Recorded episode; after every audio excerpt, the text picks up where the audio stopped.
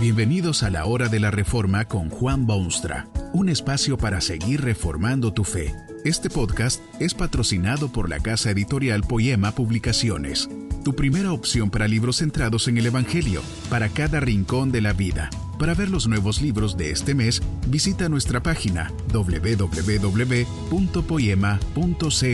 Ahora escuchemos a Juan Boonstra con el programa de hoy.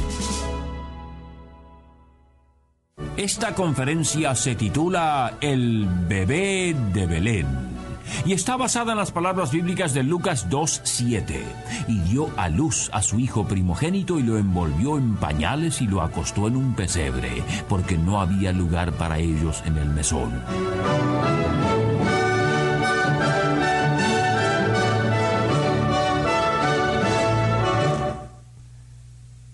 El universo enfocó su atención en el nacimiento del bebé de Belén. No fue aquel nacimiento como los millones que habían sido, ni como los millones que serían no fue tan solo un par de padres y algunos vecinos y familiares allegados que estuvieron ocupados con este nacimiento. Se mezclaron los altos cielos con la humilde tierra y armonizaron sus voces los ángeles del más allá con el miedo de pastores que cuidaban su ganado en las praderas. Parece como que toda la orquesta del universo ha resucitado, despertado de un pasaje somnoliento para destruir el silencio y llenar los espacios con toda variedad de sonidos, más fuertes, más fuertes, hasta la culminación escalofriante de un bebé en un pesebre en la ciudad de Belén. Fíjese usted que el cielo abre sus puertas para dejar descender sobre esta cansada tierra una multitud de seres celestiales que cantan y anuncian y glorifican a Dios. Vea aquellos hombres de ciencia o magos del oriente que viajan larguísimos kilómetros para dar sus dones de oro, incienso y mirra. Vea las huestes de la Roma invencible que hacen posible una paz general y decretan un censo para que nazca aquel bebé precisamente en Belén. Observe gente humilde, protegida tan solo por el benigno cielo, que reciben la gloriosa noticia del bebé de Belén. ¿Por qué se llena el mundo de revuelo y vienen ángeles y se asustan los pastores y los romanos decretan censos? Alguien ha llamado aquel nacimiento de Belén el suceso más grande de la historia, y así es. Aquel día memorable ocurrió en Belén algo que jamás había ocurrido y jamás ocurrirá. Dios se hizo niño, tan niño como el que más, sollozante, inepto, susceptible, humano. Pero es aquí donde radica uno de los más serios peligros en el terreno de la verdad.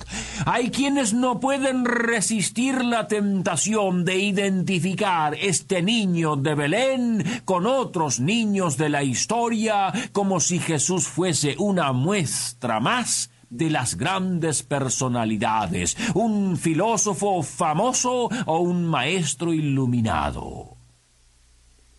Esto resulta excesivamente peligroso, por cuanto este niño de Belén era nada menos que el Hijo de Dios, Dios mismo vestido en carne humana. No es posible ni aconsejable elevar a un ser humano, quien quiera que sea, a los niveles de Jesucristo, porque el misterio del bebé de Belén es más bien que Jesucristo descendió a los niveles del ser humano. Fue el profundo amor de Dios que resultó en aquel nacimiento singular, y no existe virtud humana que pueda por sí misma alcanzar ese pedestal. Es por esta causa que quien eleva a un mero ser humano al nivel idéntico del Cristo es culpable de idolatría, y quien arrastra al Cristo a lo meramente humano es culpable de sacrilegio. El niño de Belén era Dios venido en carne, no era humano, quiso serlo.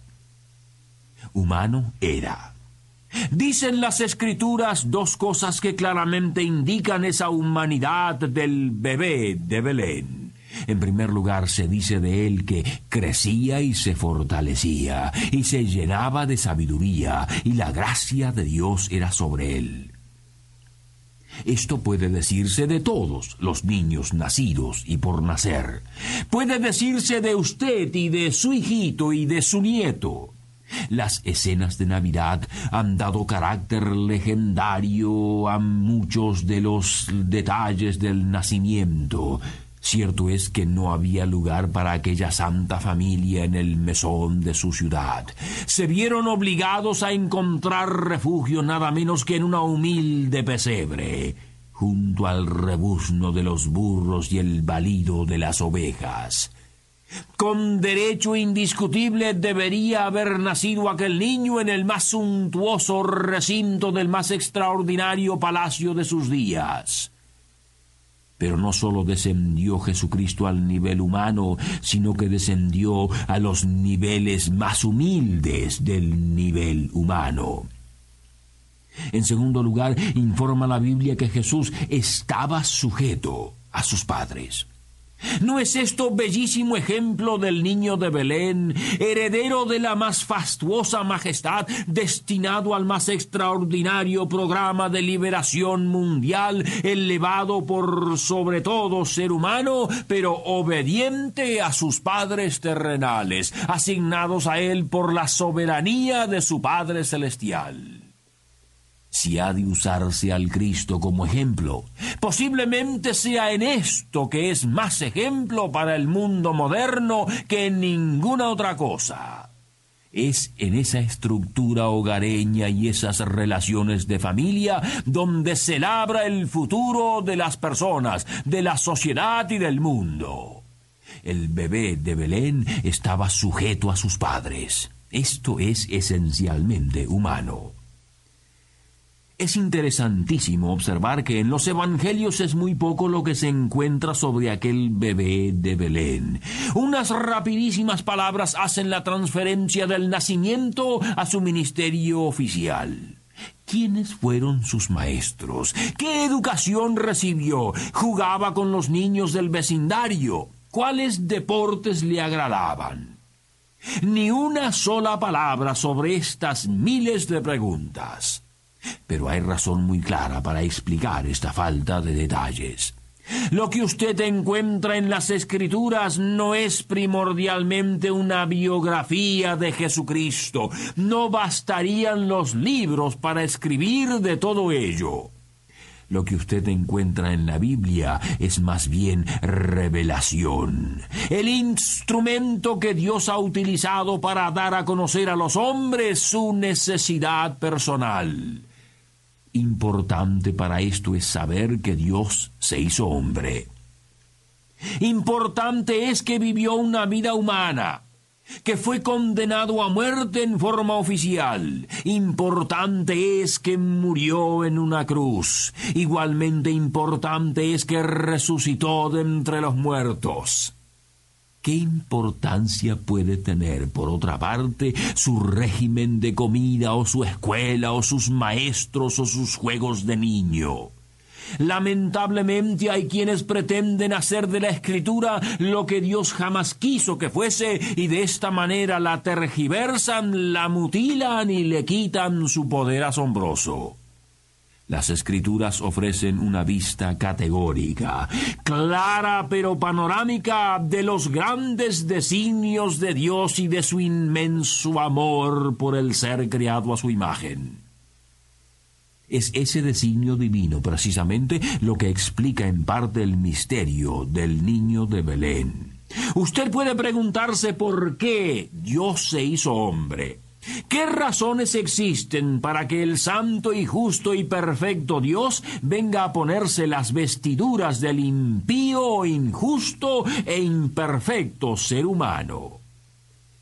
La respuesta es el amor de Dios, como lo decía el apóstol Juan en aquel clásico pasaje de Juan 3:16, porque de tal manera amó Dios al mundo, que ha dado a su Hijo unigénito, para que todo aquel que en él cree no se pierda, mas tenga vida eterna. El bebé de Belén vino a este mundo porque sentía profundo amor personal por los niños del mundo. No solo se vino aquí él mismo como niño, sino que cuando estuvo aquí demostró repetidamente su amor y cuidado e interés en los niños. En cierta oportunidad, durante su importante función en esta tierra, se vio rodeado de niños, niños pequeños y grandes, juguetones y serios, curiosos y hasta quizá traviesos. Como niños al fin y al cabo habrán causado gran revuelo y mayores ruidos. Fue entonces que los íntimos del Cristo, con la mejor intención del mundo, quisieron proteger a su maestro de la presencia infantil.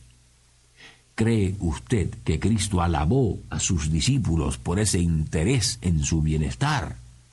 Justamente lo contrario, porque esto es lo que les dijo, dejad a los niños venir a mí y no se lo impidáis, porque de los tales es el reino de Dios. Añade el Evangelio que tomándolos en sus brazos, poniendo las manos sobre ellos, los bendecía. La obra del niño de Belén no fue, sin embargo, una fascinación humana con la frescura de la gente menuda. Vio en ellos, en cada uno de ellos, un ser humano creado a la imagen maravillosa de Dios y había venido a restaurar esa imagen brillante en vidas obscurecidas por el pecado. Es a eso que se refería cuando habló del reino de Dios.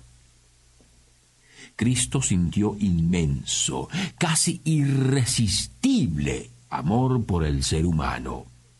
Sabía de su triste condición, de la tragedia de su sentir interior, de las lágrimas de su vida familiar, de sus luchas espirituales, y vino a socorrerlo. Él fue la solución divina al problema humano y por eso la única solución verdadera. Quien pretenda vivir hoy sin Cristo en el timón de su vida, solo se verá sobre la cresta espumosa de olas destructoras. Quien esté viviendo su vida independiente de Jesucristo, la terminará en la más absoluta soledad.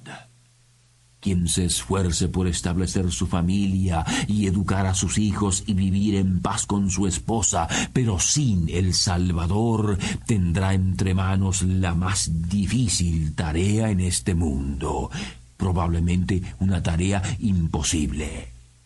El niño de Belén es más que bebé, es Salvador. Que este mensaje nos ayude en el proceso de reforma continua según la palabra de Dios. Si quieres profundizar en la exposición bíblica, puedes buscar más recursos en www.poema.co. Allí encontrarás libros que te ayuden a entender la palabra de Dios y aplicarla a tu vida. Poema, el Evangelio para cada rincón de la vida. Nos vemos en el próximo episodio de La Hora de la Reforma con Juan Bonstra.